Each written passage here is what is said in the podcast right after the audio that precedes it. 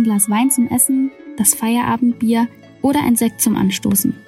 Alkohol ist aus unserem täglichen Leben nicht wegzudenken. Kein Wunder, denn die Geschichte der beliebten Alltagsdroge beginnt in prähistorischer Zeit. Schon damals brauten unsere Vorfahren bierähnliche Getränke. In der Antike nahm die kulturelle Bedeutung des Alkohols dann mehr und mehr zu. Die alten Römer und Griechen widmeten dem Wein sogar eine eigene Gottheit, Dionysos. Auch im nordischen Sagenkreis galt der Honigwein Met als Geschenk der Götter. Spirituelle und religiöse Erfahrungen zu machen, stand beim Alkoholkonsum aber nicht im Vordergrund. Und warum tranken unsere Vorfahren dann Alkohol? Besonders aus sozialen Gründen. Getrunken wurde grundsätzlich nur in Gemeinschaft. Trank man gemeinsam, war das Ausdruck von Verbundenheit. Deshalb prägte der Alkoholkonsum auch unsere Festkultur. Schon Tacitus berichtet von der Trinkfreudigkeit der alten Germanen. Deren Trinkgelage sollen mehrere Tage und Nächte gedauert haben. Auch auf mittelalterlichen Festen floss der Alkohol in rauen Mengen. Ein Fest war nur gelungen, wenn alle Gäste betrunken waren. Teilweise veranstaltete man richtige Trinkduelle. Wer aufhörte zu trinken, war schwach und unmännlich.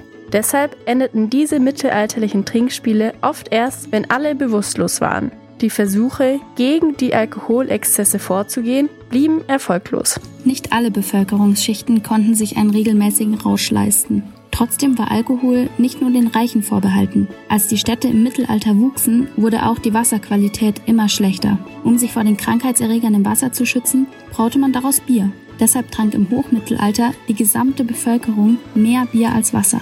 Bier war aber nicht das einzige alkoholische Getränk. Edler und noch beliebter war Wein. Bei der Eroberung Germaniens hatte sich die Weinkultur der Römer auch in Deutschland verbreitet. Als im Mittelalter eine besondere Warmzeit herrschte, erreichte die Weinproduktion in Europa einen Höhepunkt. Es entstanden Weinbaugebiete in ganz Deutschland. Aus Wein als Grundlage konnte man auch ein anderes Getränk herstellen, Brandwein.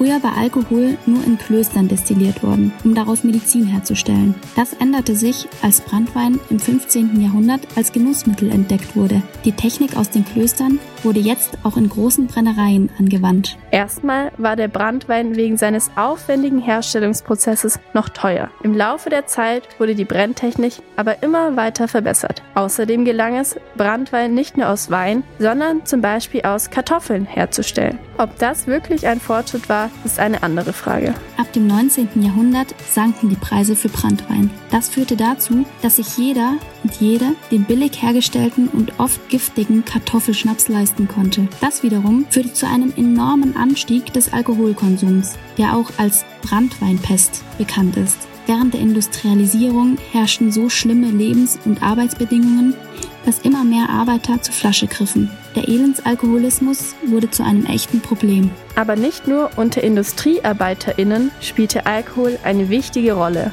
Für Kreative war er eine Quelle der Inspiration. Absinth war das Getränk der KünstlerInnen des späten 19. und frühen 20. Jahrhunderts. Der grüne Kräuterschnaps wurde zum Symbol eines antibürgerlichen Lebensstils und prägte die Epoche des Expressionismus. Erst mit der Jahrhundertwende wurde auch der Alkoholkonsum weniger.